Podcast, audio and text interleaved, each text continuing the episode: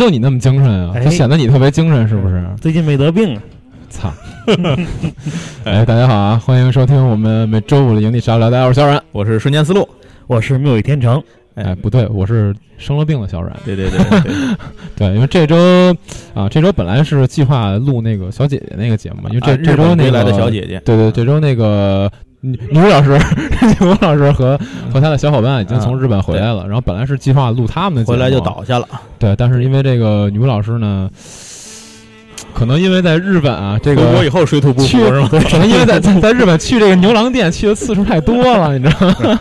啊，没有没有，不舟车劳顿嘛。没有，对对对，因为对舟车劳顿，一方面他们好像去看了一个什么，忘了看了一个什么节之类的，反正因为太冷了。啊，然后呢，就是感冒也比较严重嘛，嗯到现在也没好，所以就说他们这期呢就延后了啊。录是一定会录的啊，对对对对这不能放过他们啊。但是呃，还是要延后一下啊。所以这周呢，我们就是临时想了一个新的题目嗯，啊，这个题目聊点啥呢就是啊，既然大家都生病了嘛，啊，就聊聊点病是吧？生病的话题。三个病人跟大家聊一聊。啊对，因为我说实话，就感觉其实进了秋冬季啊，其实可能包括初春的季节嘛，其实还是挺容易生病的。对而且啊，我像我的话，就这几个月一直一直在跑医院，对啊就是一直都没好。嗯，我也不知道怎么回事儿，一直没排上号是吧？哎，我跟你真这真的是我我这次想做这节目有一个特别大的原因，嗯就是因为我这周一去看病，嗯你知道吗？我十上午十一点挂的号，嗯下午快四点才看上病，啊，啊，就是，而且我进去之后，那个医生我们俩就聊了五分钟，出来开药结束，就是看病五分钟，排挂号号十年功，排号五小时，你知道那种感觉吗 一？会儿我给你讲讲我挂号的故事。对，所以我就特别的生气。然后就这这期节目，咱们就聊一聊这个有关嗯看病的一些话题吧。我觉嗯得对，因为说实话，看病这事儿吧，呃，对于中国人来讲，也是一个挺挺有争议的一个话题。对对对，而且也是你人吃五谷杂粮，谁能不生病呢？对吧？对，因为看病这个，应该说对于每一个人来讲，都是一个从小一直贯穿到大的这么一个非常。算是比较重要的一个事件吧，因为你不说，你不可能说你不看病，纯靠自己的，我操，靠自己抵抗力撑过去什么的，打鸡血嘛靠，靠自己买吃药香灰儿，哪儿练的功呢？放放血疗法什么，给自己一刀。颈动脉是吧？放点血，走你哎，放点血，啊！对对对，百病全消啊！对对对，所以这期呢，就是准备从小时候开始吧，嗯。嗯啊，然后呢，聊聊我们小时候一些看病的经历，然后包括说长大了，可能有一些比较有趣的看病经历。哎其实这这点要注意问题啊，就是嗯，这个小阮和明科的小时候跟我的小时候是不太一样哎的。，对对我们这是跨十年。跨了时代的，因为这个这个瞬间呢，大家之前如果听我们节目也知道，瞬间是一个八十年代初的这么一个对对对，啊 老艺术家，老艺术家，老艺术家。啊，德艺双馨啊。然后我跟这个民科妙语天成呢，我们俩是属于一个年代的对，差两岁吧，差两岁，岁对，。你们都是九零后对，九零后嘛，大家都是。对对对，所以这么来讲呢，我们其实尤其关于小时候的一些嗯医疗经历，还是会有挺大的差别的，政策上也有一些变化。是嗯然后呢，为什么这期节目请了民科？为什么哎，因为特别重要的一点就是民科呢有认识的这个朋友，啊哎，？从事医疗工作是吧？就是在医疗体系里工作他对对对对于这方面呢相对了解一点，不是因为民科对这个有研究？不是那那他研究那都是假之的，前也是从事过这行业的工作，不对？没错，这还真是，还真是没沾边儿沾边儿。不不没骂边绝，对沾边儿。对对，都是假的都是后来被政府查抄了那个私人实验室以后，这事儿就结了。他自己卖销售那个什么私有器械，就卖那种假的棒棒哇塞，啊你。说说我不知道啊。对，因为就是民呃，主要是因为民科这边他有这个，确实确实有在医医疗体系里面的朋友啊，嗯所以他对这方面相对熟悉一点啊。所以这期节目呢，我们可能聊到最后面的时候，可能民科会给我们稍微讲一讲啊，嗯就是关于医疗体系里面一些我们不是那么熟悉的一些东西。这个也算是给我们这期略显胡逼的节目增加一点点干货。是全靠民科了。对对对对对，啊，行，那就不废话了，那就开始说吧。小时候，嗯，就是我我其实挺好奇，瞬间你小时候你们那会儿是怎么回事呢？呃，其实也我觉得啊跟现在啊是差不太多的。我差不小因为我小时候体质不太好，啊，尤其是我在上小学之前，呃，幼儿园托儿所，那个时候小时候我很爱生病，就是一有感冒准有我。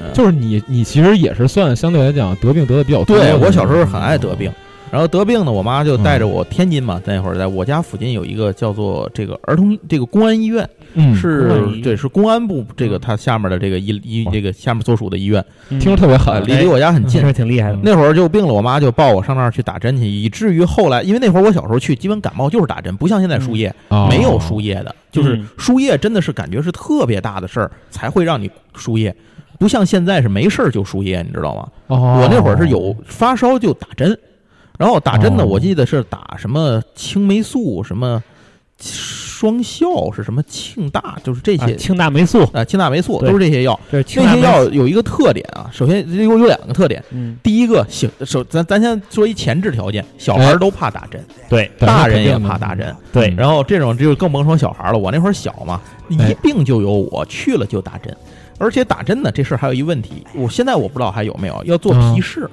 啊，现在是也还有现在看你是不是也也有是不是过敏，它每一次的批号不一样，你上一次的这个皮试没问题，你不代表下一次没问题，所以次次先要打一针 其实也不算打针吧，就跟这崩扎小包，对注射一注射注射一点，但但很疼嘛，不是注射一个。啊，然后呢，再再打完之后再打这刚才说那什么庆大霉素什么这些药是很疼的，打进去。那个科普一下庆大霉素啊，哎庆大霉素是我国自主研发的抗生素，对而且呃效果还是不错的，嗯而且价格非常便宜。但是疼，呃，对，对，你看非常疼。这立刻就开始科普了。作为一个民科，为什么民间小百科做的很好，这么啊民间小百科做的很好。这么热爱科普？然后后来当时就就是打针嘛，然后后来因为打着打着，后来就皮打皮筋了，嗯就是后来打针打到我就是我已经不怕打针了，打吧我也不哭。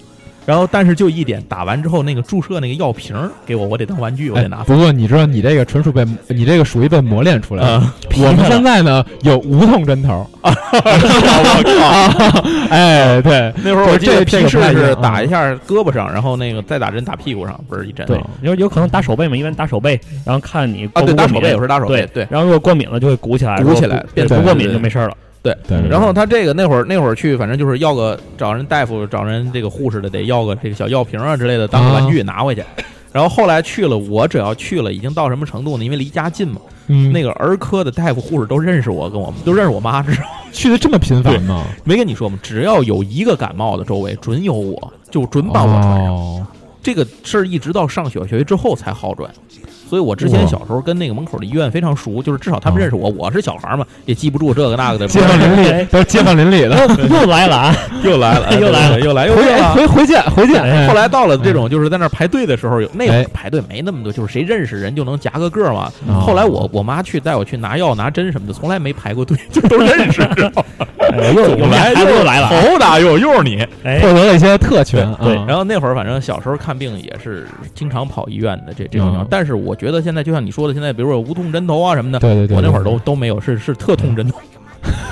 对，我打了十年针了，没有一次不疼的。因为因为像这种抗生素，你要做皮试的话，它对那个你的刺激比较大，对肯定是疼。对，嗯，而你看你看你看，而且这个东西就是忍 忍不住，忍不住。我不知道你们小，而且我小时候还有一些有意思的东西，我不知道你们现在有没有啊？那会儿都是这各种注射疫苗啊，什么乱七八糟的，嗯对对土豆啊什么的，咱就不说了这些东西。嗯。呃，我印象里有两样东西给我呃比较印象深刻的关于疫苗方面的，嗯，一个是宝塔糖，我不知道你们吃没吃过这种东西。没有，就是它，它就叫宝塔糖，看着放在那儿就是一根金字塔一样的这么一个三角形的糖现在刚才你说完那三个字儿之后，我跟民科在和你之间就形成了一道鸿沟，宝塔形的鸿沟是吧？对一脸懵逼。对，然后这鸿沟里面写着三个字儿“宝塔糖”。对宝塔糖这个东西也是应该是我国自主研发的。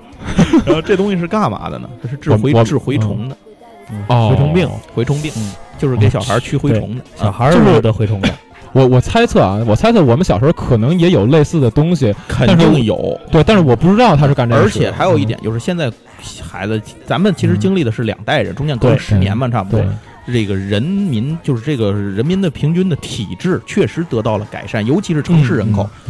得到了一个明显的改，农村人口现在可能也改善越来越差了对对对，我应该是应该是也得到了很多地方得到了改善。然后还有一个情况是，现在的医疗药物什么的，可能不再像以前一样，不再需要吃宝塔糖了，对对吧？而且还有就是那个现在这个卫生条件也变好了。对生活条件等等一切都提高了。对，你想那会儿我在天津住住在天津，我们还是三级跳坑那种大杂院里头公共厕是是什么意思？三级跳坑这个这个概念，我天津人肯定都知道啊，北京人我不知道知不知道我不知道，你不知道是吗？你没赶上过房没有假假天天津赶上过人微改吗？没有那叫什么？我跟你李瑞环同志主持微改，我知道微微改赶上了，但是我想说一句，就我从出生开始就住楼房了，啊，你没住过，哦对啊我就没有住就是。大杂院，这是没住过小院儿，没有幸福人家，含着什么金钥金金汤勺出生的孩子就这种样。有一告诉你，告诉你这什么东西啊？三级跳坑是什么意思？就是嗯，屋比院子低，院子比路面低，下水倒灌，等会儿屋比院子低，就是屋面屋里的地面比院子里低，啊，好好屋里啊，院子的地哦面比外头马路路基要低，哦，下水直接灌屋里来，一个一个楼梯是吧？对就是顺着就流下来了，直接灌屋里哦，这就按天津话来说啊，这不就是灌楼吗？就是灌楼啊。哦，这个倒灌啊哦，就不太一样加上没有什么啊排水系统，这东西就倒灌。就是家里头有时候雨下大了，上面在漏，这屋里东西都在那飘着。啊，哎，这是为什么这么设计呢？呃，这不是故意的，就就是这些东西它是沉淀它因为路面不断的翻修，院面翻修，然后路面翻修一层层加盖上去形成的那些地基在沉降，就变成成这样了。加上嗯地下排水什么的做的又不好。嗯总之这些就是跟看病没关系啊，但是它是导致了一个问题，就是公共卫生条件很不好。对，你看我们算是天津城市，我们住在天津的中心区，当时我小时候嗯还是这种住宅条件，然后院儿里头都是公共厕所，就是这种。嗯所以这个嗯当时这东西你说干净吗？你无论如何不可能现现在的这样的回路不露声色的秀了一下资产，啊，就是蛔虫病很正常的。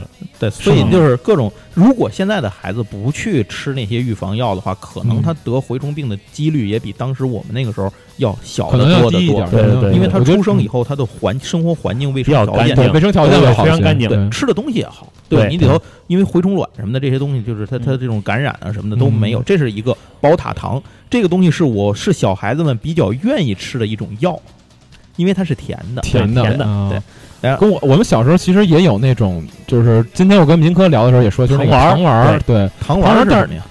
就是糖丸儿那个东西就是因因为我们俩说的可能不是一个东西，嗯。但它都是一个白的糖球，对。也有可能是我不记得了。嗯。因为我小时候那个糖球好像就是说，呃，我打针的时候，嗯。或者说吃了苦药，就比如说我吃了一个苦药之后，给我一个安慰剂，它是一个糖球。那你吃那针就是糖球，对对，我吃那个很真就是直白的糖球是吧？啊，我说那是疫苗？就是治疗那个呃脊髓灰质炎的那个疫苗，哦，就小儿小儿麻痹。麻痹源，我当时应该是我我们应该是注射的，对我们那时候是嗯吃的，就是一个啊也是白色的圆球，然后我当时印象中特别甜，然后还有奶味儿，哦，哇塞，你吃那是奶片儿吧？就是一个圆球，特别甜。是不是内蒙古生产的？就是然然后然后我之前也搜了搜，后来上上面是有奶粉、嗯葡萄糖，还有药，然后混在一起做成糖球。哦，是这样。啊。对，我我还真没这个对这东西，也许我吃过，没有印象。你看我觉得可能我是没吃过。我说，你看你们这个跨度，就是你小时候是打针，嗯到他这儿已经变成口服了。对，而且我小时候还有一个东西特别疼，那是我上幼儿园的时候印象特别清楚，是我们接种疫苗，可能是天花吧还是什么东西的疫苗这个疫苗，我们那一代人这个东西都在肩膀上，叫颈字，画颈字，用刀片儿，就是用刀片在胳膊上剌一个井字儿，在剌的这个刀片儿上面，它应该是沾的有药，就是有有这东西，它会划到你的刀片儿刀片儿。照片，疼吗？废话，就是我又想到花完井的之后有没有无无痛刀片儿？没有，没没有无痛刀片儿，就大夫跟你说着话，他那个刀片儿特别快，呲儿呲儿两下就剌完了，一个井字格在你肩肩膀上。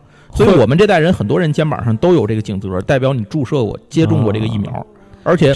而且这个嗯疫苗的注射的方式，我不太明白为什么用这种方式，而不是打针。我到现在我也不知道，因为那会儿太小，哦我没有没有纠结过这个问题，疼就是疼了。这个还真的不太一样。我我们现在都是就是胳膊上有一那个圆种痘嘛，对圆圆洞，圆洞小小圆洞啊，可能应该疼痛感比我这个小得多。这将来有机会咱跟可以看见我左胳膊上面，现在有两个井字儿，就落了两颗井字疤。我们我们是无痛针的。我 我们不但我们不但有痛，还有疤，看到留下井字疤。我哎，我们有疤，但是无痛。对对对无痛没有印象了，痛痛痛，贴贴贴一。点印象都没有了。对当时我记得是幼儿园嘛，然后那个呃，我我我记得特别清楚，因为我这个幼儿园去划这个井字儿，头一天嗯。老师告诉我了，说第二天要种疫苗。嗯。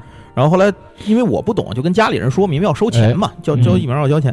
后来我妈就跟我说，她说可能这个疼，她说因为这我我父母都知道，她说嗯。这个疼，你你这反正就是这个你勇敢点儿啊什么的，反正就是这些勇敢者的游戏嘛，勇敢点儿啊什么的啊。嗯，一月十二号，对，欢迎大家去收看。呃，然后啊 当那天排队，我们的幼儿园我是天津十一幼，我印象这这这种天津第十一幼儿园在民园旁边儿，然后民园儿对民园民园民园广场旁边儿，嗯嗯，然后也是市中心那块儿嘛，然后呃去这个医务室啊，在院子里头侧面的一溜平房里，那会儿还是平房呢都，嗯在那个平房里头，大伙儿小孩儿们就一个班一个班在那儿排队，每个班来了呢，后来就是说这个谁先去，嗯。老师就问谁先去，后来就是因为我总打针，我觉得我不怕疼，嗯。我说我先去，我我而且昨天我妈钢铁之躯，我妈我妈告我了，这东西疼我也知道，但是我就我先去呗，那嫌小孩儿听老师话，我就第一个进去了，嗯。就我们班的第一个，不不是所有的第一个，我们班第一个，first blood，然后进去唰唰拉，倍儿疼，真的吗？他说拉完以后才觉出疼来。所特别 所以那大夫还哄我，跟我说话呀，什么的，什么嗯。真勇敢啊，小朋友怎么样？我现在说的嘛，我不记得了，但是我很印象很清楚，那个那个那个女的，可能我现在想想应该是四五四十多岁，三四十四十多岁的样子，嗯，呃，就就说话很很和蔼吧，就是嗯。嗯。跟说聊些天儿，然后他拿那小刀片儿就歘歘两下，你我只觉就觉得胳膊一凉就没事儿了，然后真正的是出来他那个渗出血来之后才觉得疼。天空响起一个声音那，first 那 blood，那疼也不是因为 那个划伤的疼，肯定是因为他那药人刺激。什么东西我不知道，我真的真心是不知道因为什么疼。我我其实觉得应该是药物刺激，然后人家人家就把那儿给嗯贴上，然后我自己捂着，就就就就嗯他给你嗯。拿那个东西贴好了，叫胶带嘛，就但是那种叫什么医疗的那种这种那嗯种橡橡胶那种胶带啊。给贴好了，那会儿也很简单嘛，给你贴好了，然后让伤口别感染，就嗯。出去了。出来小朋友问我疼吗？不疼。太坏了，就是什么叫天蝎座，就是这样。嗯，嗯就是我说疼吗？我说哎，高翔你疼吗？不疼。我印象特别清楚这件事儿，因为问打小问问我问我那俩小孩儿，我印象特别清楚。然后后来，结果后来回去全班好多人小孩都在那儿哭，然 后然后后来我也我还怕人家找我，知道，当时特别害怕，就是认为这事儿是。好像感觉是做了个特别不好的事儿一样骗人家。现在其实想想，没事，活该，谁让你信我的？对你信不信我，你也得挨那一下，反正。本性使然。对对，然后现当时还觉得特过意不去，还只怕人家小孩儿，我当时还怕怕回去跟老师说，老师在找家长。对，我当时提心吊胆了一天，划一刀没事儿啊，划一井字儿没事儿，就这事儿我提心吊胆了一天，你知道吗？回去找，哎，就是他，对找对对对不着，对，就这种，我就怕这个。结果后来最后人小孩也没没跟老师说，也没找我，就反正就这事儿就过去了。后来啊，就是这种段子，我小时候反正给我印象最深的就是这个。嗨，这个反正听着感觉跟确实跟咱俩不太一样，对，对比较久远。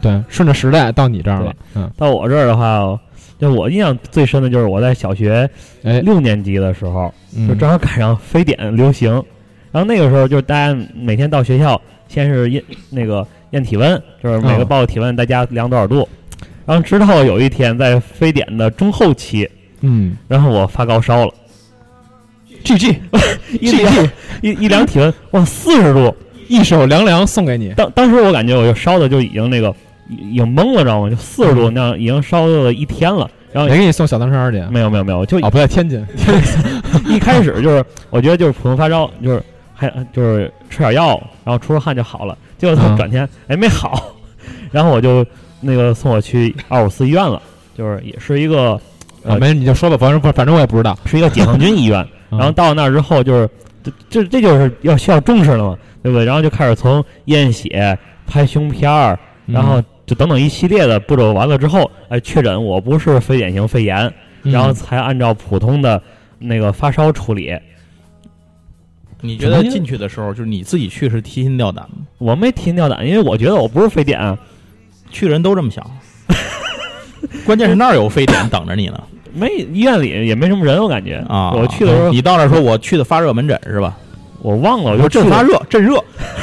我说其实挂号，我说发烧了，挂号，挂号完号之后说大夫也没说你要，大夫就摁了个铃儿，嗡一下。大夫就说你先去验血，嗯。验验验完血之后呢，去拍个胸片儿，对，然后等等一些你看一看嗯。啊，也没开始往我，也没把我往非典上引，你那会儿是非典刚开始还是什么时候？非典的快中后期，中后期了，对。哦你知道那会儿中后期我不知道，反正那会儿我感觉就是至少在北京就是人人自危、草木皆兵那种感觉。非典上小学，我非典是上大学，我的天！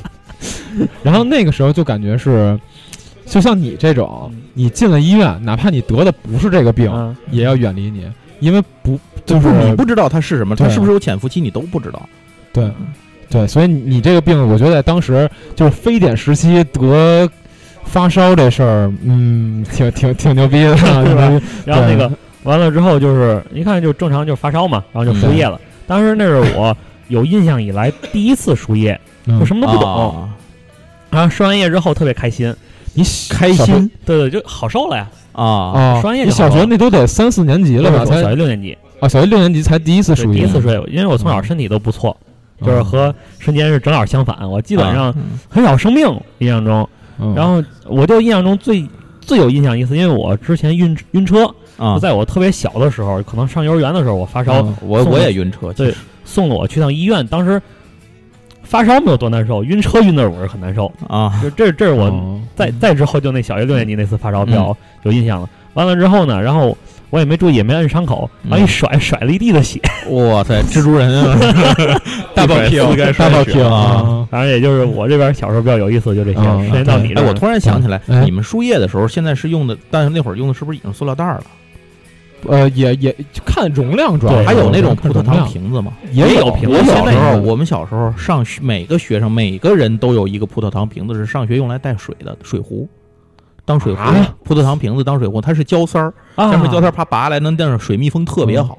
我家也有，我有啊印象这东西。啊，我我们现在现场还有一位没有参与节目的嘉宾，现在疯狂点头，看来是一个时代的人。然后对对对还有一种东西，嗯家家家都爱用，就是那个放注射器针头的铝制的盒子，那个铝盒是纯铝做的，然后质量特别好，有饭盒吗？呃不一定拿它当饭盒，拿它家里嗯盛东西放东西用，它很规整，这东西很好。我也有印象。它是放注射器嗯针头的，本来对医院我觉我觉得咱们今天这期节目可以变成时代记忆了。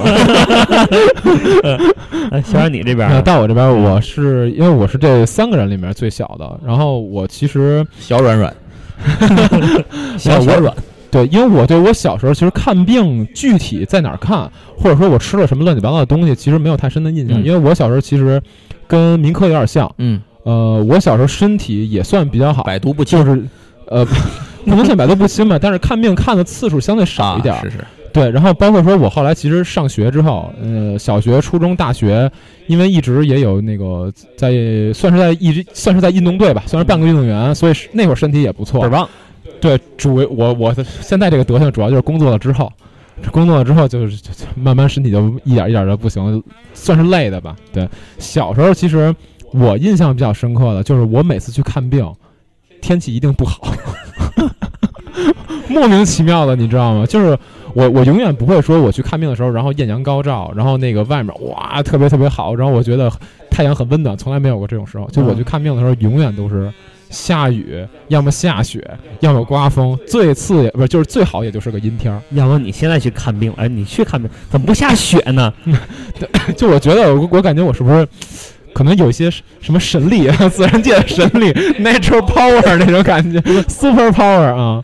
对，然后那个其实小时候，对于我来讲，我对医院印象最深的一件事就是抽血。啊，对，就因为我其实别的都没接触到什么。你说打点滴，我打点滴也是很后来才接触的，就是上了最起码也得上了初中之后才第一次打点滴。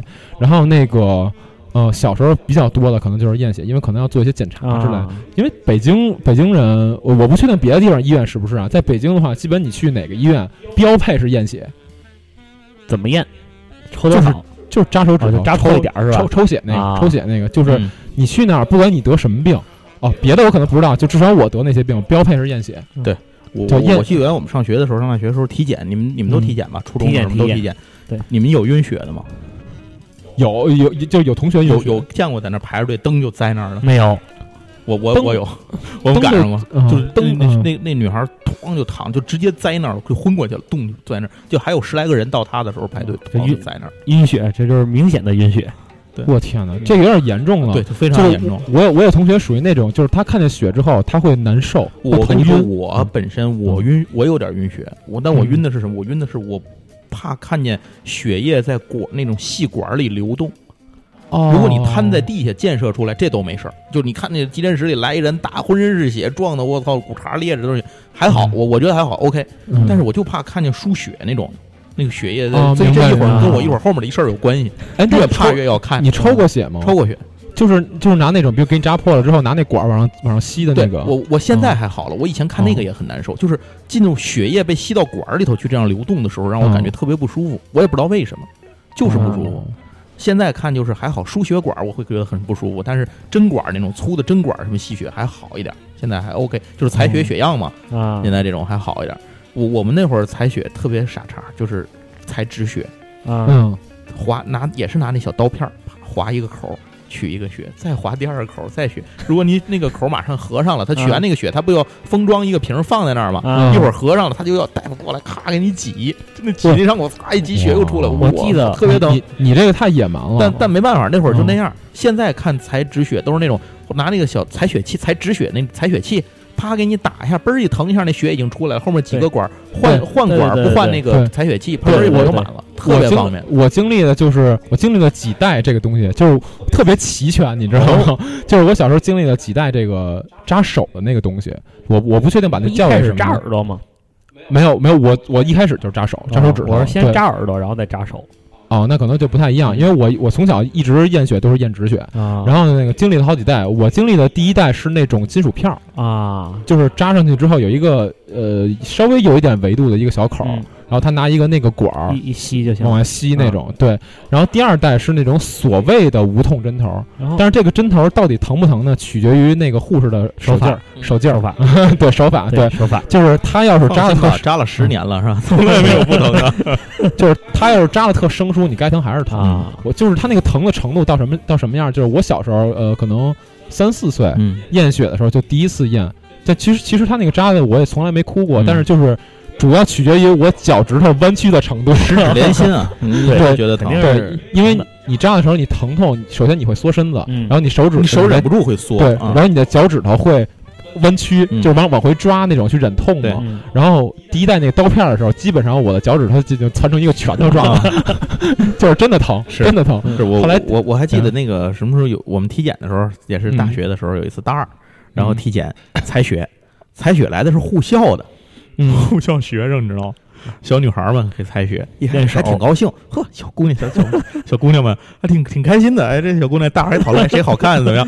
一会儿到你采血时就乐不出来了。嗯。我我们有一哥们儿，那个这这个周守记同学，这个嗯。我也不知道这同学去哪儿了，就说我猜他不听我这节目，嗯，就是最后他是血管不好找，太胖了是吧？不是瘦，他很瘦，但是他就是血管不好找，瘦，反正不好找，不知道是吸为什么毒啊？不好说，现在不好说。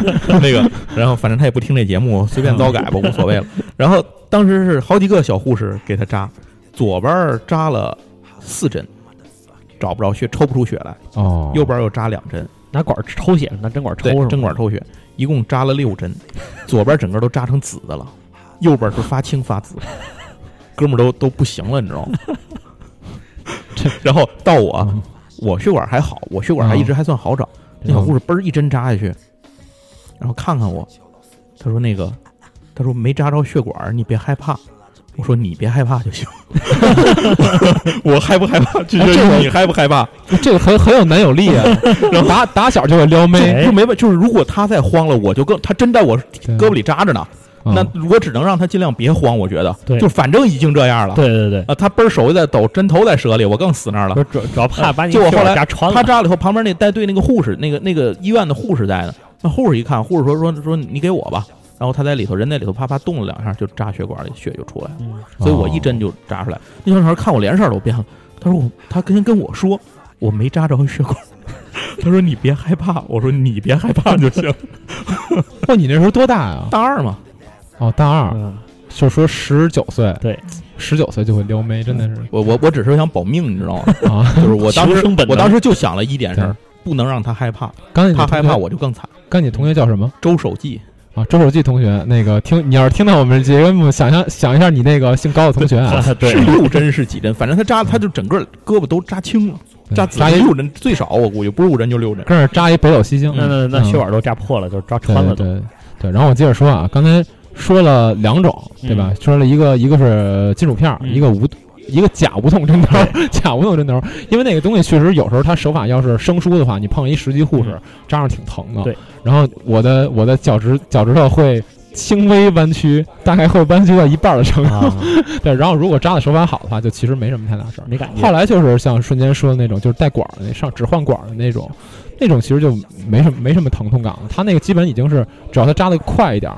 啊，一下进去，然后扎准了，一点事儿没对，有。就和手法关系没那么大。对对对，然后那个那个就是我记得我小时候印象最深的一件事儿，而且他那个。就是他不是你你扎完了会给你第一步给你盖上去吗？对对对那个那个疼痛感也是递减的，也是递减的。对对就感觉这个反正整个医疗行业的这个发展吧，确实也是让我们一步一步走向了幸福。未来的小孩都已经不知道疼痛是什么了。对对对对对，是对，行，那我们小时候大致的事儿呢？哦，对，我还想起一事儿，现在就是现在简单说一说啊，就是你刚才不是说你在非典期间。那个发过烧对发吗？啊，然后我在禽流感期间吃过鸡，厉害了。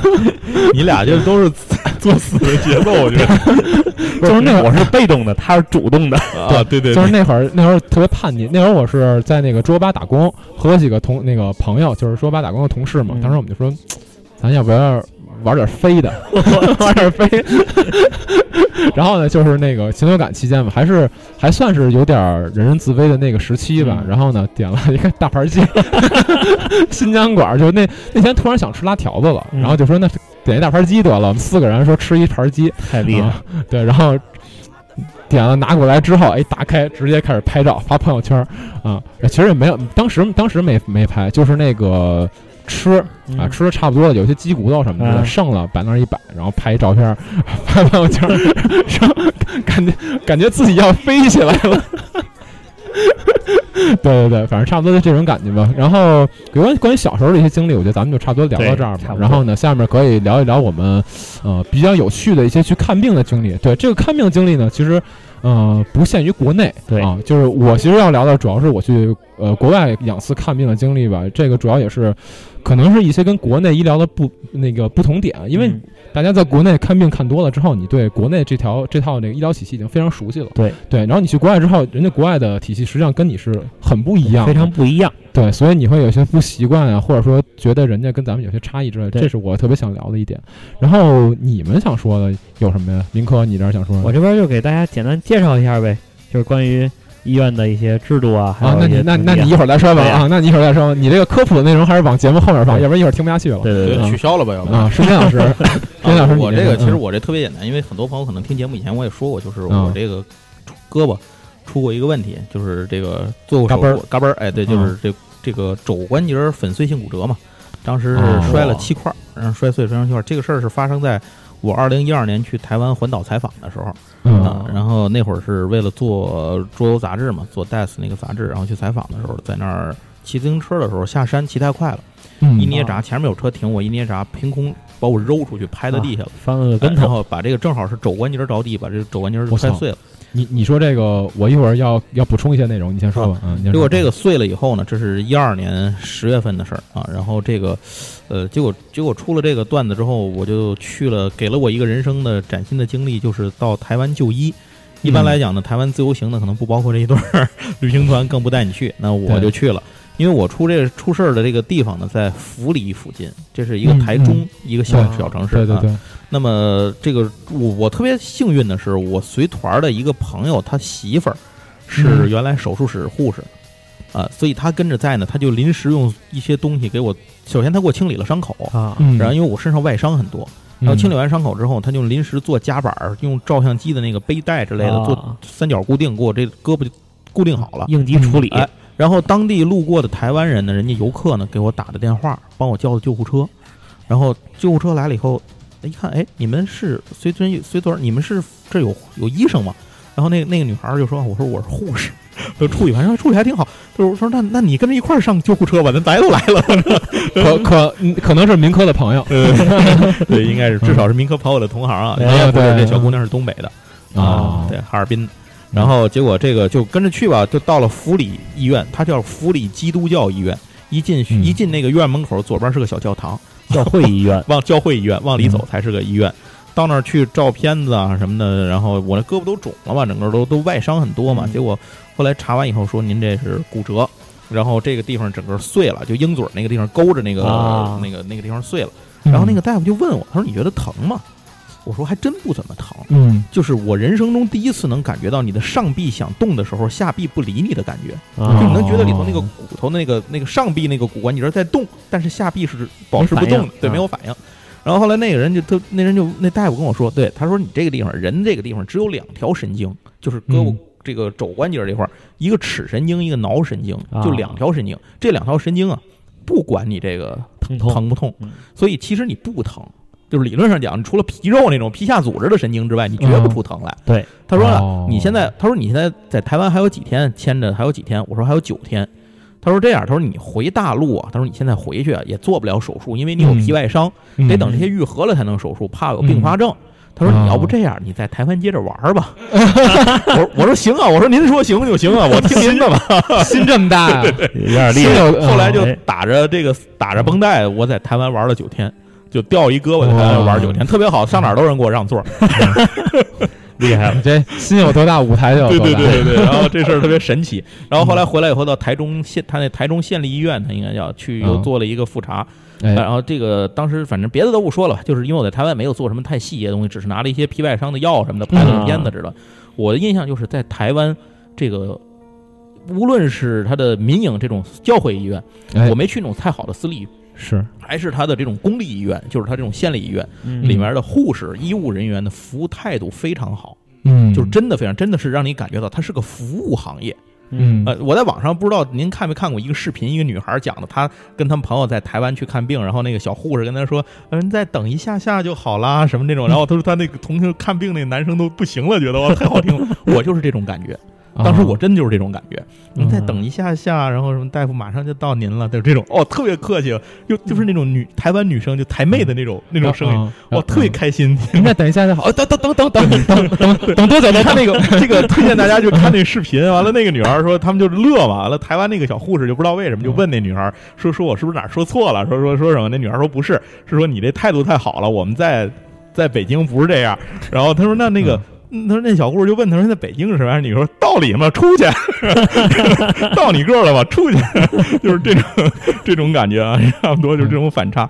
反正我在台湾当时感觉就是这种，就是这个呃这个感受上，服务行业它给你感觉到一个服务的感觉，对，哎，就是嗯客客气气的，让你让你觉得哎，尽可能的让你觉得这个地方北京医院的护士啊，嗯牛逼了啊！有号吗？那等着去，喊你了吗？一会儿喊你名儿啊，喊你名儿啊。这这个我还是要站出来说一句的啊，嗯这个至少是那个在大陆啊，嗯大陆的医护人员的这个工作程度都比较哎，强度对，都比较高。这话就是另一个方面了，工作量很大。对，而且咱们这边来的人也是特别的多，所以你很难保证他一天像他那样。对，是是这这个可以理解，两面说，可以理解当然这事儿就说我这我只能说，我从一个就医这种患者的直观感受就是这样。然后这事儿回来之后，后来让我经历了人生最大的一次手术，就是我这个手术一开始我以为骨折手术拼接骨头没有那么大事儿，但是我这个手术当时是给我做了六个小时多，就是啊然后是全身麻醉。嗯。呃，这个事儿其实说起来很有意思，让我感觉到看病有多难啊！这个事儿，嗯。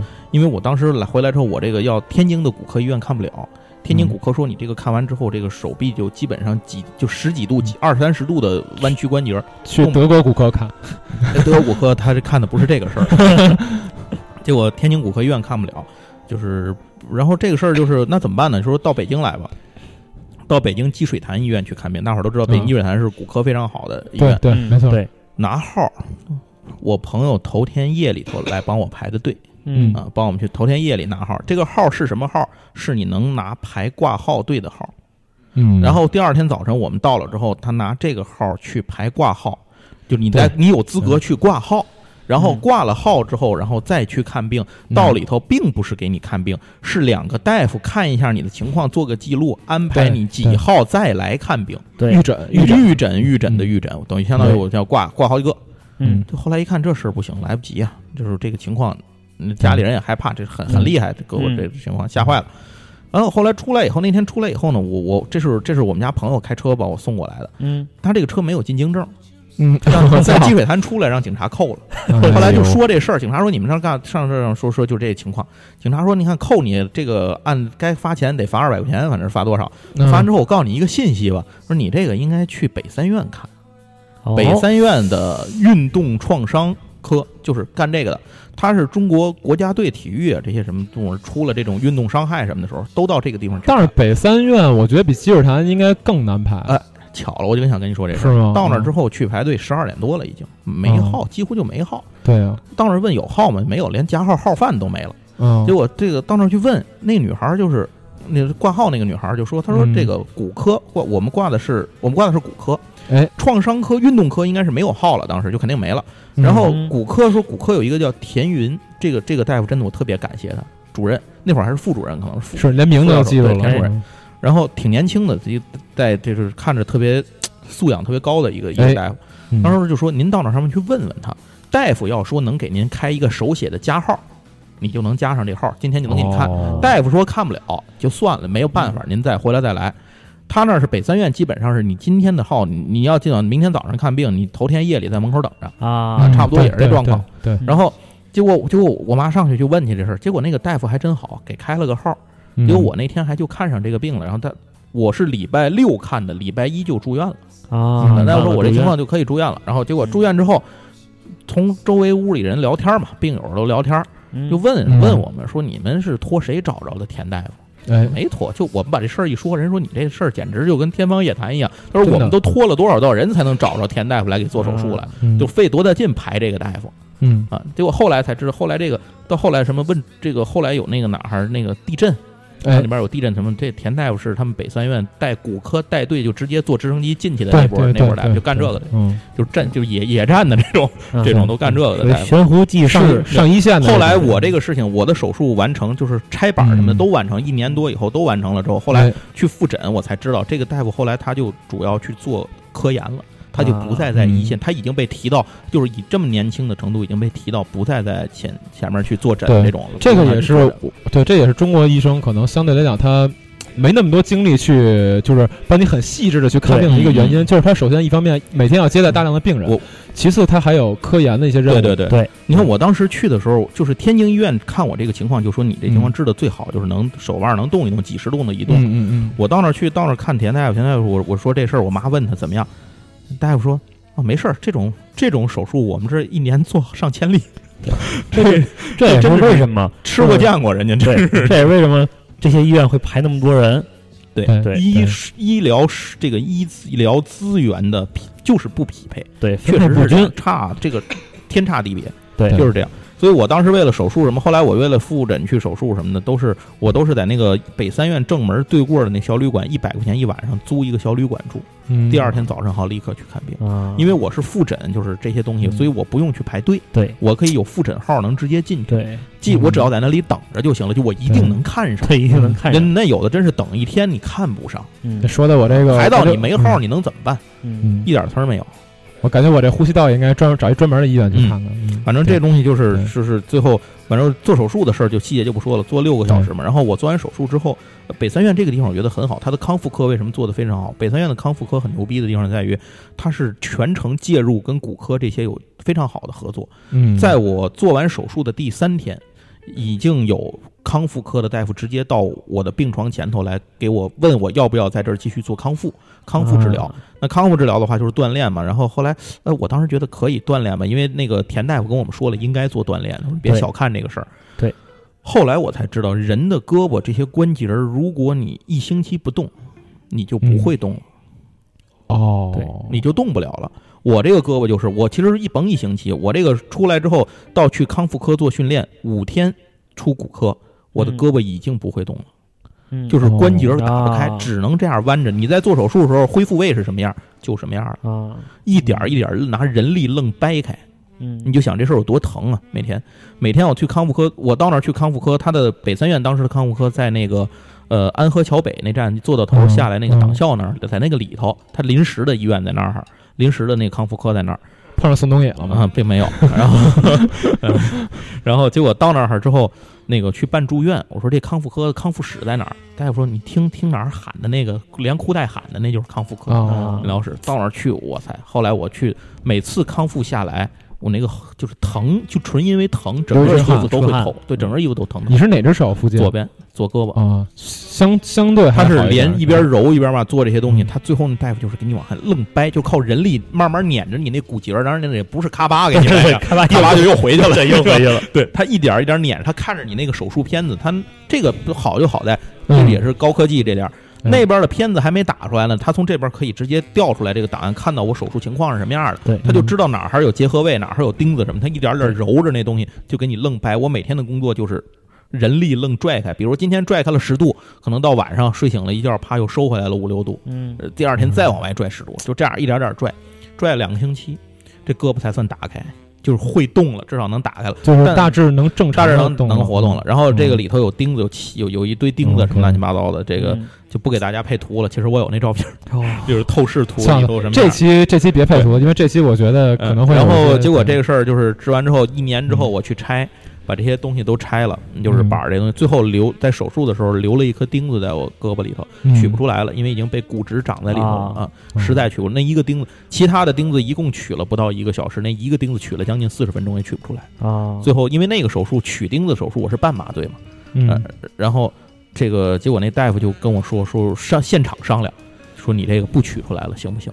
他就跟我商量这事儿，后来了解一下当，我说算了，当时麻劲儿没过吧？没没有没有，但是你半身体麻它是半麻，我是从呃颈部左边开始，一直到后面左边腰，包括左胸都没有感觉。就是半麻你，你会有一点点它在那儿动的那个能能能能觉出有东西在蹭你的皮肤，其实它已经在切开你的东西在动因为我之前我之前也做过手术，半麻的时候，就是做到差不多马上大概还有五五到十分钟结束的时候，我麻劲儿过了，然后我当时就已经就已经差不多，我我都不知道该怎么表达，就是疼到无极限那种感觉。对我我其实全麻的时候是省事儿了。全麻的时候我印象特别清楚，推到那个里头，上面无影灯嘛，底下他拿那嗯呼吸面具，他是吸那个安催眠气体，嗯，这是什么东西我不知道。啪给你听，那大夫跟我说，你吸这气啊，数三个数你准睡着。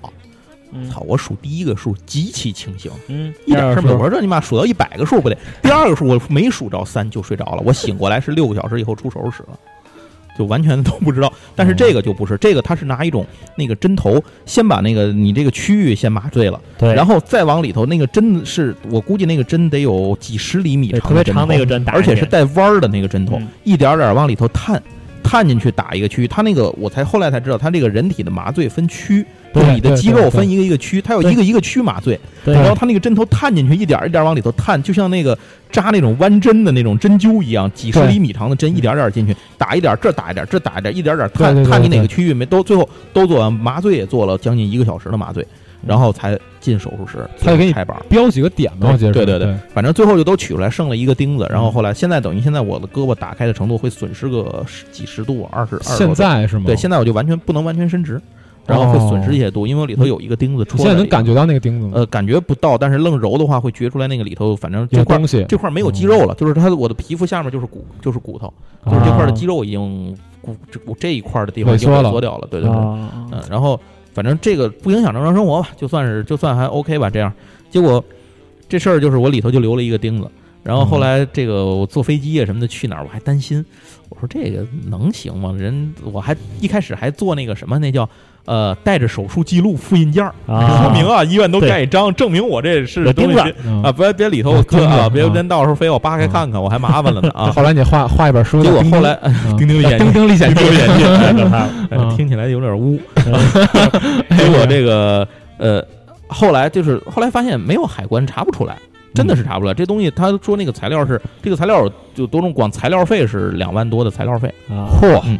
然后这材料是就据说啊是做航天飞机那钛合金材料的啊哦。他说这东西金属探测器根本探不出来，但是是。我只有一次，后来我这是一二年、一三年开始，我就出去坐飞机什么的这些事情，一直到现在坐这么多趟航班出去做安检，包括各处安检，只有一次我从厦门回来的时候，在厦门航空的机场被查出来这里头的东西，嗯他用那个探测器贴着我胳膊一点一点捋的时候，还是有反应，能能捋出来。当时那个那那那前面那人都脸色都变了，吓得。就非常紧张的看着我，他就觉得我可能不像一个恐怖分子，但是让我我说哦，我我就把那个，因为我我这个是隔着一个衬衣嘛，嗯我就把那衬衣脱下来，我就让他看了一下那个刀疤那个刀口，啊，就没事儿了，他就知道怎么回事儿了福建这么严呢？啊，对，好严啊！那那阵儿那年是十一，可能是什么时候我回来，啊，哦，嗯，赶上咱这边航空管制嘛，就是哦北京那哦，边对对对对对对对，还耽误了我。一天。哦，行，那我也我再分享点故事，对对，因为我刚开始听他讲这故事，我想起来我小时候就是，哦，对我嗯我再多说一句，哎，你再多说一句，这里头就说到刚才那个扎输液的时候，那个扎针管什么那些事儿，嗯，我这次骨科真是体验到了各种高科技。我第一次无痛针那个针头是啊这用的，还有那个万向针头，就是扎在你肉里头之后。拔出来留着在里头，它不用动，每次把那个管接在那个口上就行了。嗯然后你怎么动那个，它跟着你转，那肌肉不会在里头那个针就是倒血反过来倒血，。就治疗针嘛，对留置针。啊，我觉得这高科技都都都都是高科技，嗯，太神了。而且我跟大家说，这个如果你觉得生活不顺、心情不好，你可以去骨科这个这个骨科的病房去看一看、走一走。去德国骨科，呃，不，就是德国骨科那个可能不一定您会怎么着，嗯。但是这个就是您去骨科一骨科科室的病房去看一看，或者一包括那会儿我父亲生病的时候，癌症嘛，因为去肿瘤科的这种，您去看看病室，回来就觉得我操，生活你自己的生活还不错。对。啊，真的还可以，因为我当时住院的时候，我旁边有嗯。一个那哥们儿也是八零年的一个，他是北京顺义的一个，嗯。你刚结婚还没两年，让车撞了，送货是让车撞了送来的，嗯。胸部以下高位截瘫，然后哦。当时家长这这家里头跟家属还有他媳妇儿他们在那讨论怎么办，完了最后说送手术室啊，送手术室，他出来得去那个重症监护嘛，嗯然后他去医院，他那个手术特别复杂，结果后来我就去去转到那康复科了。转到康复科之后，后来有一个跟我同时看病的一个一个一个人，也是过了些日子，他也到这儿来康复，就说起这个事儿来了。后来就那天聊天说起这人怎么着，那人说后来那人就送到重症监护室，就死重症监护室了，没出来，就是这种。哎，这个确实我我其实挺有感受，因为我也我是做过两次手术，一次是呃一会儿我要说的一个经历是嗯腿的一个手术，还有一个是我的鼻子。呃，鼻子那个具体是因为什么就不说，反正因为里面长东西了啊不是整形啊，啊，没垫高啊。对，因为因为里面长东西了，所以当时要切除，然后做过一个鼻子的手术。我那一年的呃春节都是在医院过的啊，然后那一年的时候，就是我边上原本我那屋原本是没什么人，嗯啊，然后呢就看一个一个是被鞭炮炸伤的我去，送进来，你知道吗？因为就是玩过火，对，因为病房当时其实也不是特别够，嗯。然后呢有一些这个病人进来嘛，然后当时也是呃我们当时是几个病人，都是做做过手术的病人，然后一块儿在医院看的春晚，病友，对病友、啊对，然后好好有点就特别神奇。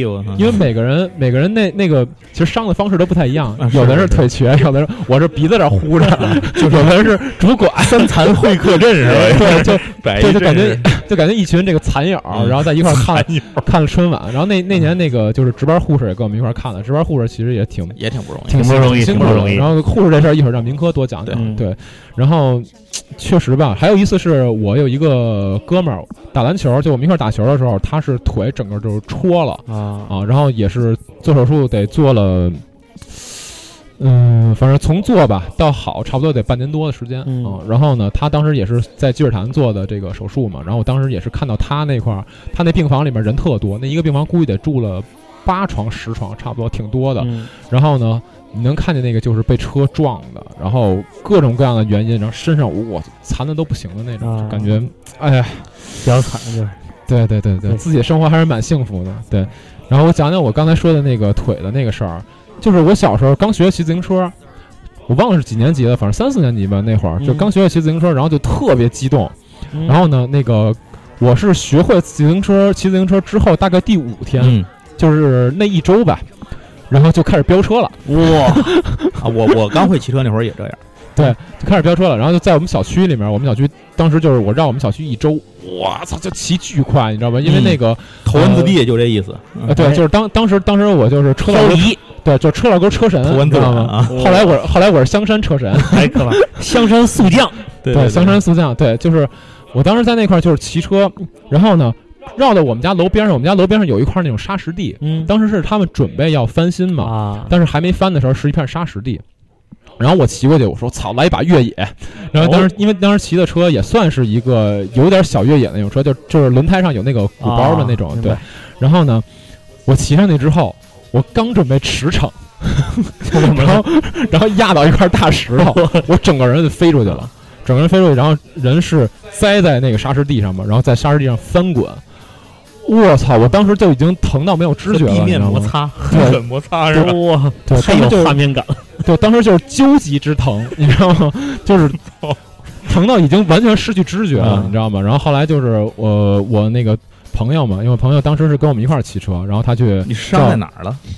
呃腿膝盖膝盖啊，膝盖，然后身上很多地方是擦伤，对，但是都啊但都是比较严重的擦伤。擦伤我理解，我当时也这样。对，然后呢，当时就是叫我父母，嗯然后我父母给我送到医院去了。这块有一个小梗啊然后，一这块有一个小梗，就是因为我在沙石地上，其实我尝试站起来了。啊，然后尝试站起来之后，确实站起来了。然后，但是他们扶着我嘛。这块有一个小梗，一会儿到医院那块儿再说。然后到医院那块儿呢，就医生，你看，哎呦，这孩子怎么了？这一身是血一身是血。然后就给我检查，然后看看完之后，然后然后我我当时就不知道怎么回事，就因为恢复痛感了，嗯你知道吗？然后我就看医生吧，查了好多地儿，但是好像有一个地儿没查着。我跟我我说，哎，我说医生，我这脚好像也有点疼，不知道怎么回事。然后医生说，是不是你你这个戳着了还是怎么着？然后医生把我脚拿起来一看，我鞋底下扎一钉子。我去，我操！但是当时，但是那个已经扎透我的脚，啊不是不是不是扎透，已经把我脚扎破了。但是当时呢，我身上其他地方的痛感覆盖了盖了覆盖了我的脚上的痛感，所以我一直没感觉出来。啊哇然后当时基本上我身上其他伤口都看过了，才发现我脚底下扎一钉子。哇后来临时补了一针破伤风，啊，然后就后来就是在医院做手术嘛，啊，就没办法啊。这个就就先说这么多吧，然后说说我在国外看病的一些经历啊，就是因为我经常出去旅游，嗯、我这帮哥们儿也都知道。然后我有两次是在国外看的病啊，其实也都不是大病，嗯但是呢，就需要当时是需要吃点药啊。一次呢就是波兰啊，就是今年今年去波兰出差的时候，嗯然后呢啊，当时是呃嗓子有点发炎，因为那些那时候不是没休息好吗？嗯嗓子有点发炎，我就说去医院看看去。嗯，见见世面，波兰的医院什么样？对对对，我想见见波兰医院什么什么样但是说是不是好？对，但是我当时其实带入，对对，但是我当时其实有点带入中国的逻辑，我觉啊得可能不会差特别多，但是其实差挺多的。啊就，首首先一点啊，就是说，呃，我先去的是那种偏公立的医院，嗯但是说大家都知道波兰其实是高福利国家，对对所以社公立会社会公福利也比较多。对，所以你有你有医保的话，那个尤其波兰公民他有医保的话，甚至说你到那儿你买医保也可以。嗯然后呢，你去公立医院看病是免费的啊，所以公立医院呢就有一个问人，超多吧？人巨多啊就你在那儿等，我估摸着啊不比咱北三院积水潭差。我对我估摸着按我那个当时那个情况去等，嗯，怎么着，我也得等到第二天了。没有，就至少也得是早上起来等到当天晚上你。这想起来我们至少朋友等到应该是预约，等到排完队之后预约，预约完了之后，哎，一个礼拜之后再来吧。我们朋友多伦多嗯打篮球的时候虎口撕裂受伤，啊，嗯送到医院拿一号等着，然后后来大概过了五个多小时，到他是伤口都自己粘上。对啊，就是波兰不是有一梗吗？就是看病，呃呃，预约，然后半年之后能看病，就差不多这种感觉。对对，对对对公公立医院啊，对，所以我说事儿了。对，所以我说咱就私立医院得了啊。私立医院其实也也还算比较多吧，嗯但是私立医院虽然你可以直接进去看病，而且私立医院是挺有意思的一点是，呃，其实也不能说挺有意挺有意思，就是跟咱们中国不太一样，嗯是你直接进去看病，嗯，嗯，然后呢看完病再给钱，不挂号是吗？呃，不挂号，没有挂号，那那你到那儿还有排队什么？你去哪儿诊室会？会会有一些诊室的这个排队的，但是说你可以直接进去，就至少我去的那个不用啊不用挂啊，别的我不知道。那你可以看完病嗯就直接走，我也不取药了，也啊，对对，啊，他有药房吗？在那儿取吗？呃是这样，就是说你去私立医院看病啊，分情况。一般情况下，就比如我去看的是小病嘛，嗯就是可能嗓子问题，一些小病。嗯然后呢，这个其实就是医生吧，就简单跟你说说就能。哦，对，说一点，私立医院嗯前台包括医生英语都不怎么地，那个前台是几乎不会。那公立呢？公立我不知道，我你没看就压根儿没交流就走了是吧？人太多，这会我到那儿一看那人，我就得得得得得得了。啊对，然后私立医院就是前台，首先英语基本不太行，他可能就是 hello thank you 你好拜拜，就就这种感觉就就是几句骂街的话了。对对对，嗯就可能关于花钱的东西他可能会知道一些，然后医生相对还好一点点。嗯啊，对，然后呢，医生就告诉我说你这个啊没什么大病，你呀、就是等死吧这回家。你这个什么吃点维生素啊，或者说什么你这个就这个药嗯。啊，你去药房自个儿买去就完了。啊，他医院不给开药。就是他那是这样，也不是说不给开药，就是说小病吧，可能、嗯。或者说一些不是那么重的病、嗯。啊，其实我不确定他这儿大病能不能给开药、啊。或者打药之类的，但是小病基本上私立医院不给开药。那。个啊，我想大病可能还得看吧，怎么国外是那个药和医是分开的，啊对，分得特别开，所以是医生开处方，嗯处方完了之后拿着你自己去方去药取啊对，对他的药药跟店医不在一个系统里是吧？对对，你要你要去医院，你要直接去药店，你开不了处方药。对对哦，对，他就说就这个药，你去自己去药房买去。他给你哦个处方，你凭这个就能买这些药了，是这意思吗？对对对，但是其实啊，他跟我说，我也可以不给你开方子，你这药你就是你直接去药房买，也能买到能治你这病的药。啊，对然后呢，呃，至于这个药房啊，其实还真的挺多的。说嗯实在的，因为当时虽然我们不是在华沙，我们是在那个那个呃波兰南部有一个城市叫卡托维兹，我们在那儿，呃，那算大城市吗？有点偏工业的一个城市，不算特大的城市。啊对，嗯然后那块儿呢，就别说它城区、市区里面，其实药房还是挺多的。就基本上嗯你走一会儿吧，十分钟左右，肯定能看见药房。啊，那看来是他生活的一个必需品的一个东西，对对对对布在那儿，对对医院功能的一部分延伸嘛。对嗯，但是他那儿的药房呢，怎么说？就是首先它的药房有一部分是属于那种很综合性的药房，就是它跟那种什么卫生用品啊或者说什么洗漱，就是那个清洁用品啊，它混在一起都有在一起，在一起。哦对，就然后你感觉就跟超市似的，是不是？呃有点像超市，王对 哎，对。然后你在那儿，你在那儿能买到的药呢，就不品种不特不是特别全啊。然后也有专门的那种药店嘛，然后你去专门的药店呢，你进去出现了同样的问题，啊，前台不会英语不太会说英语。你不有那处方单子吗？对，就是说，如果我没有的话，如果我纯靠英语说，嗯。就比如我一开始我就先我先跟他说，就是比如 ease my throat，嗯。ease my throat 就是能舒缓我喉咙的一些问题的、嗯。ease my throat，他不知道 ease 什么意思，也不知道 throat 什么意思，嗯，然后就很很尴尬。但他至少我知道你说的是自己的事儿，卖吗？对，因为因为我因为我 对，因为我拿手指着我的喉咙，嗯。然后他大概听明白了，嗯。对，然后就是很很尴尬。但是你跟大夫交流是还行的。那那大夫只能说勉强会啊，就是他至少大夫没给你看错呀。对对对对对，大夫大夫别回来，你说我嗓子有病，大夫瞧痔疮的，哟，肛门指检。对，因为包 别说的这么学术啊。肛门指检，我想起一事儿来，就是说，这你都有回忆的？没有，他不是我的回忆，说在那个在那个呃体检的那种医院，嗯有那种实习小护士，然后他给给老大爷肛门止血，然后你就看他那表情，就脸都快凝成一柿饼了，跟一包子似的。嗯我估计大爷也不好受。对对对对对，然后那个什么就是。呃，波兰那边反正主主要的就是这么一个问题，啊你知道吗？就是首先是他那个整语言问题，对医疗的整体方式的对，问题包括他那医院都是那个波兰语的，嗯那个就是名字都是波兰语，就是你得找。嗯我因为我光看我都不知道这是干嘛，太不国际化了。你是这么想？咱这还有点英语标识啊。对。然后那个啥，呃，还有还有就是贵嗯，看病很贵。祝他们医疗部门的官员在中国下次生个病。对，就是我感觉他那儿挂个号吧，随便给你查查，我，好好那个得少说得几十几百的那个兹罗提，兹罗提是这个是怎么兑换人民兹罗币提差不多一比，一比一点七吧，嗯，啊？那还是他的币值高是吧对，？不到二，对，对，多少题是不到二，对嗯，就差不多这么一个，反正看病还挺贵的。就我我也是，这不不代表普遍的啊，就是我只是说我是私我立嘛。我去的那个地方啊是挺贵的，是就是相当于我看一个病，呃，几百块钱就进去了。但是其实中中国也差不多。对呀，现在想不差不离嘛，能好到哪儿去？对，反正这个是一个大致上的区别吧。嗯然后第二回，然后另外一回看病，其实是比比这回早，是之前的看病，去美国看的病。这是哪年的事儿了？一二一三你这为什么去美国呀？玩儿去了。啊 对，就是我我去我梦寐以求的 East Coast，啊，然后呢？那就梦寐以求的冰 East Coast。吧？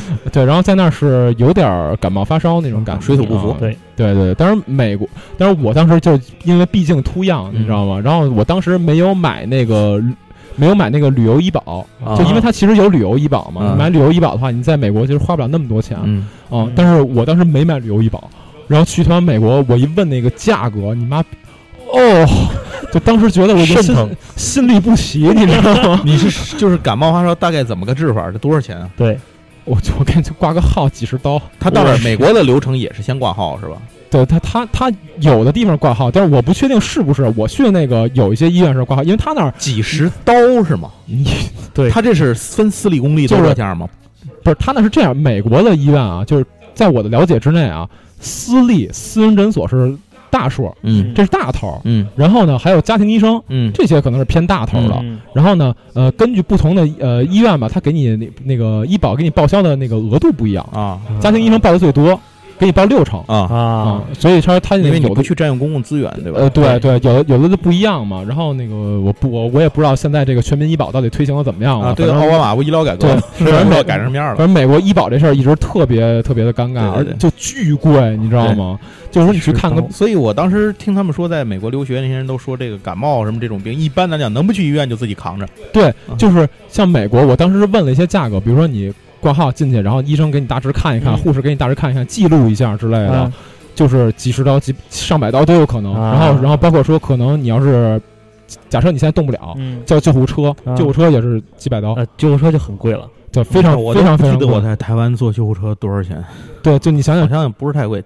对嗯，这个价格，反正我是嗯。扛不住，我说算了，就就就就自个儿生扛吧。就这个是我觉得挺我挺当时我记得我一朋友去，全靠免在在在美国，呃，他在加拿大，他也是在加拿大，加拿大，然后那个他是在加拿大中部的省份，嗯。然后后来回来跟我们说感冒这这俩到感冒这事儿，他说哦，他说我们在那儿那个靠喝橙汁儿，就大量补充维 C，对对对，自己嗯。调就自己自己调。他说后后来喝了几年之后，觉得哎好像也管用，就是后来就靠这个有感冒有发烧的就靠这个。那要说嗯那要啥，我说一句啊，其实，在那个欧美，就是如果你要发烧了，嗯他现在现在都在控制抗生素嘛，嗯嗯，他其实是给你开一些促促进你新陈代谢的药，嗯，其实就和中国现在理念比较像，就是让你发汗，啊，嗯，他他开的是促进新陈代谢的药，所以也不是迅速就好，你看民科的本质。嗯 哎，但是说我说一句实话，就是美国那边我就不太清楚了，就是至少在波兰来讲，波兰的医生他相对是更负责任的，嗯，呃，不能说更负责任吧，因为可能相对看的病人少一点。，因为中国的话，我们很多时候去看医生嘛，如果你挂的不是什么专家号，或者说你不是有关系之类的，基本你进去就是五分钟，对，给你看完，哎，哦，知道你什么病了，然后跟你说两句话，出去完事儿了，因为病人太多了。对啊太多，然后波兰的话，其实他医生给你讲的还蛮细的，就告诉你你这个病应该呃吃点什么药啊，嗯应该怎么治。如果你得的是大病的话，他会给你说的特别细，包括你一个周期之内嗯怎么去调理，都会给你说的挺细的。嗯其实呃，这个是我觉得可能。他们的医生相对比咱们更好一点，当然这也是因为国情问题，对啊，这个没没法儿对，确实是。你看我之前，因为嗯我有过敏性鼻炎嘛，嗯，去趟医院，然后也就基本上五分钟，关键嗯五分钟是我在说，嗯就大夫问我，哎，你得了什么病？嗯哎，我当时说我得什么病？你看，啊，但是我又跟他说了呀，我是过敏性鼻炎，嗯然后我有什么什么症状，然后所以根据这些症状，我判定我是过敏性鼻炎，因为我而且嗯我之前也得过，然后嗯那个，然后巴拉跟他说一通，然后他说哦，那你开药去吧，嗯呃，我说就完了，他说就完了，开药去吧，然后我说一直我在说呀，对，他就反正就你觉得自己得的是这个病、啊 o k 他就按你这句对对对对对他问你，你觉得你怎么样是吧？对，我觉得我说我我这么着这么着，所以我觉得我是过敏性鼻炎，他说 OK，那你开药去吧，对，就我觉得可能涉及一些就是涉及一些比较贵的检查，他会让你去，你知道吗？就是 没有检查，什么都没有，哎，他连过敏源都不让你查。嗯，我我我过敏源应该是比较复杂，我记得我那年原来单位的时候出去旅游，去秦皇岛，然后那北那个南戴河嘛，啊嗯，去旅游，然后回来以后过敏啊，起得很厉害，过敏嗯身上。我记得当时查那过敏，一开始，哎，查完以后拿完药，然后做那个血液检查，你过敏源是什么嘛？嗯，哎，我一看才三十多块钱，我我说我真便宜，现在这难得还有看病这么便宜，就交了三十多。单子下来一看，底下是是七百七十多块钱，三十多是我自费掏的而已，上面都从账户走了。我检查个过敏这么贵，好贵呀、那会儿觉得。我那这医保其实相当可以啊，我觉得这个比哎对啊，我那会儿是我那会儿靠医保，就就是这个事情靠医保嗯活下来的。嗯，我所以我现在没有医保，我也觉得每天生活很虚的慌。哎呦，这个确实是因为我觉得我也是，就是现在，尤其是最近看病看多了之后，我觉得医保太重要医保还是非常重要的。对，就这个报销的比例还是蛮大的，说实在的啊其。实国内政策也在调整，对，就是 其实因为之前我在这行业还是有相关性嘛，嗯，对不对？然后那个其实之前卖过棒棒，那个嗯，首先是那个肯定是要把药钱药就是医药的钱嗯。药钱要降低，嗯。这是已经出了相关的规定了，这是在嗯嗯。去年就开始出了。嗯嗯。然后是先是药药物的在医院的利润减百分之五十，然后哎最后是全销，但是相应的会提高你的就是呃挂号费，还有手术费等等一系列就是这种，呃换个词儿叫增值服务吧这些。对嗯。嗯但是其实我觉得这样是非常合理的，就你像嗯。也刚才你也说到了，你嗯像在美国你要挂号的话几十刀，啊，但是这个我首先说一点，就是我我也是代表我一个片面的认知，因为我也不是说对所有美，因为美国可能每个州的政嗯。政策都不一样，所以我也是只是说我那块儿，也不是代表整个美国都这样。对对对，就啊你上之前去那个医院就比较贵嘛，嗯嗯，其实这相当于也是尊重了医生的他自己的知识和能力。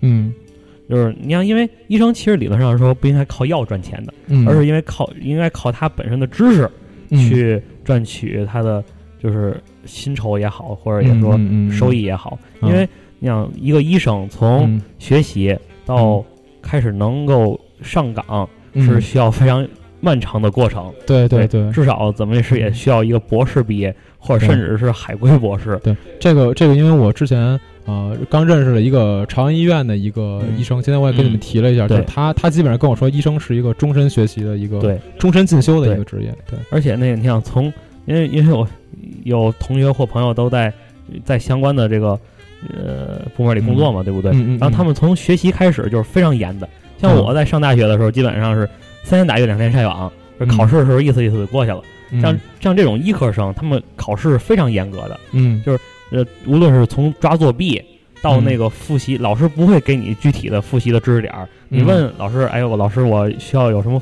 知识点儿，可以给画个范围啊？老师说范围整本书，整本书啊看吧。啊这毕竟都是人命关天的。对对对对所以他肯定是要考试之前就把整本书要背的滚瓜烂熟，然后才能去考试。然后同时这个那他那个基点也会调比较高，嗯，就是你必须得每门基本上是呃四呃平均分儿得到七八十分吧才算才算合格。哦，那还行，嗯，就是行，嗯。这所以说整体来说就是一个非常严格把控，嗯。然后你想学习成本也长，然后他学习付出的钱就非常多，嗯，对吧？嗯所以说嗯。我觉得这也很正常。嗯。啊，对，那正好你也说到这儿了，你就顺便把你刚才想说的那些都说一下，就你嗯。了解的，就是据我了解来说也就是我之前也看过一些纪录片儿，哎。就是以儿科医生为主，看什么纪录片还行，以儿以儿科儿科医生为例吧，就是啊中国儿科医生缺口是非常大的，嗯，然后那个基本上是呃理论值的六分之一，嗯。也就是意味着中国儿科医生和护士，他们面临着是正常值六倍的工作量。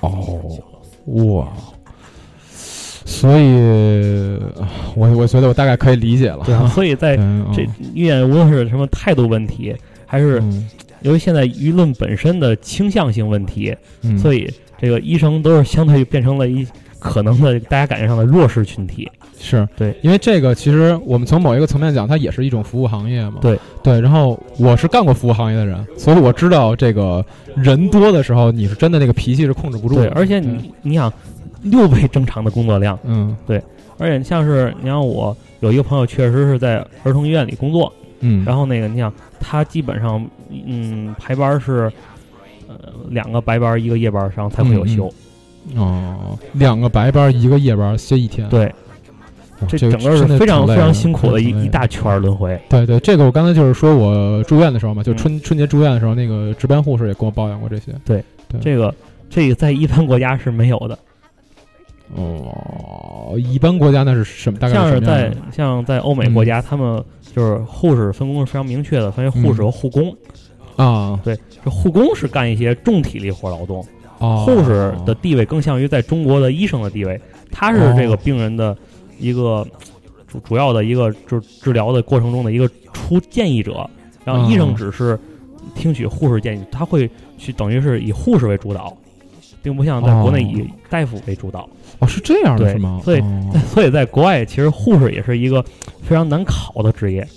嗯，而且也很挣钱。嗯，对，但很正常，它高投入肯定是要带来一定的高回报的。啊，这这个在国内可不一定，对，在国内是 这个非常国内可不一定，所以啊你投入你投入很多知识，但在国内以现在情况来看呢，就国内的医疗的知识是相对比国外要不值钱的。嗯啊，对，嗯，地位上我觉得其实都不太一样嘛。对，因为在我我只说一个，但是这不能代表一个普遍的现象。就是国外的话，尤其像美国，它呃牙医其实是地位很高的一个一个医生吧。嗯虽然说虽然说可能美国人不觉得牙医是医生，他也不觉得那个心理医生是医生，嗯但是牙医确实在美国地位蛮高的，而且挣的钱也挺多的。但是国内的话呢，呃，牙医可能最多也就是跟普通的医生平级吧，甚至还要低一些。我觉得大致是这样的。在普通人眼里是这样。对对对对对。然后呢，就是你你刚才你那个朋友是是个护士是吧？。对对，儿童医院的护士，哦，那他那边就是呃护士这个在国内大致是一个什么样的？就比如说他的工作是一什么样的一个制度呢？护士来说呢，嗯就是基本上你分那个像是呃病房的护士，嗯对？吧？手术室的护士，嗯，啊，对？吧？对我幸亏认识个手术室的护士。然后，然后其实两两者工作都是差，就是等于虽然工作的内容不一样，但是其实工作量都是差不太啊，多的。这是两种有区别的护士。对对对对嗯剩下就是它的分级制度嘛，就是嗯一般的护士，然后普通护士长，然后科护士长，嗯还有护理部主任，然后啊基本上是这几个层层级。层分级。对啊如果想看明白标识的话，一看他们的帽子，嗯，就是帽子上是一道盖的，就是普通的护士长；跟军衔似，的。帽子上两道盖的是科护士长，嗯，就是然后帽子上三道盖的，就是护理部主任。护理部主任是相当于副院长级别，就是嗯护士这边最高的级别了。嗯嗯嗯。然后呢？然后他们能能能能得到什么医院的内部福利之类的吗？我其实挺想了解这个基本上你这种就是说实际上挂号什么的能没没有没有都不能往前卡。对，由于现在由于你想这个政策摆在这儿了，啊，然后你很多就是呃拒绝红包、拒绝呃特权等等一系列。对对看的比较严。对对对啊，整个使医疗体系更加透明化。哦，嗯，之前也是，你像卫计委也入驻过很多医院，所以哦肯定是 越来越多的医院就明文规定就不就所有医院都明文规定不收红包，就不收任何谢礼，哦对吧？然后也是越来越多的医院是这么真是那么执行的。嗨，对，所以说你要说实际上的福利，那基本是没有。那除非有可能会有一些隐形的福利，比如说，哎，我病了，我我或者我需要做手术了，或者是怎么着，我这周围各动手的都是熟人啊，嗯，对不对？可能就会对吧？就是也就是这些福利了。嗨，那其实这么一听，我感觉医护人员，呃，也没从这个职业当中捞到什么特别好的福利，可能就是自自己本身的编制上可能相对优质一点啊。还有就是嗯嗯每当你确实救助了一个人，获得这个成就感和这种 喜悦感还是非常明显的。啊，这个这个我我这么说啊，就是按我从我的角度讲，我觉得这个东西就比较虚了嗯，啊。但是可能对于他们来讲，其实这是一个比较重要的对。但是我朋友们经常也跟我分享，啊嗯，哎，比如说遇见一个特别困难的病例，我奋战了八个小时的手术，嗯嗯，对吧嗯？从头到尾，厕所也没去，饭也没喝，饭也没吃，水也没喝，就是从头忙到尾，连干八小时，然后把这个病人成功的。你朋友是个手术室的护士，对我也有一个朋友，友是手术室的护士，就是他他是就不是一个人，一个儿科的，一个手术室的，一个儿科的病房的。他就是代表，就是在这个手术室里面，然后那个是是相当于什么，去帮人拿对，递递就器护士器械之类的啊，对，哦，就你看那个电视剧里电影演的，钳子好，擦汗，对，擦汗，啊，对，哦，那 刀，真对，真擦汗真，擦汗，哇，刀不是给的，对，first blood，我操，基本上就就是这干这种 这种工作的。然后完了之后还要盘点器械啊等等一系列啊，的，就是他做完你数数，不能说纱布少一块儿，对对对对，少了就少了，不行对，从头开始是那个开始铺整个手术手术间，然后摆器械都准备好了，然后嗯。病人什么的都弄好了，啊。然后我们麻醉，然后麻醉完了之后开始进行手术，啊，那其实听着还是挺累的。嗯，真真是累。而且像你刚才说的，什么两个白班，一个夜班，歇一天，对，哎呀，我觉得这个其实比连着上五天白班累多了。对，因为你你有一天是连轴转，对对对对。对。哎，所以虽然今天我们也说了一些可能关于我们小时候，比如包括现在吧，啊，去看病的时候一些稍微有一点点不爽的经历，因为其实我们还有更多不爽的经历，但是今天呢，我们不希望传播那么多的负能量，对，因为也是希望大家可以稍微的理解一下医护人员，互相理解。啊对，因为医医护人员呢也不太容易，对。也挺累的，对大，家都是普通人，都是普通人，对对就对。是其实嗯。谁也不欠谁的嘛，对不对？对，但是我们也不是说为他们洗啊，就是只是说大家互相理解，因为如果有些医护人员做出很过分的举动呢，这个该不理解还是不理解啊？他不代表一个群体，他只代表他个人，对对对，这很正常嘛。就啊你普通人里面也有好人和坏人嘛，对不对？对你不能保证每个入职的人都是一样的嘛。嗯，对，嗨，反正这个就不多说了吧，也再再多说有洗白的嫌疑。对对对对，没有没有，反正今天主要还是跟大家分享一些有意，我们觉得挺有意思的故事吧，关于看病的。然后今天这期节目呢，因为也是临时决定录的，所以呢，本来是想想做一个这个前期的这种。互动啊，想收集一些大家的故事，但是实际上实在是来不及了啊。对，所以呢，大家如果有什么有意思的关于哎看病的故事呢，大家可以给我们留在评论区。对对对，来一个互动。哎，对，大家互动一波。行，那我们今天这期节目呢，差不多就到这结束了啊。感谢大家收听，对，非常感谢。嗯，不要怀疑我们会放过小姐姐，小姐姐的节目我们还是会一定录的。对对对对对啊，成，今天节目到这结束了，感谢大家收听，我们下期再见，拜拜拜拜。嗯。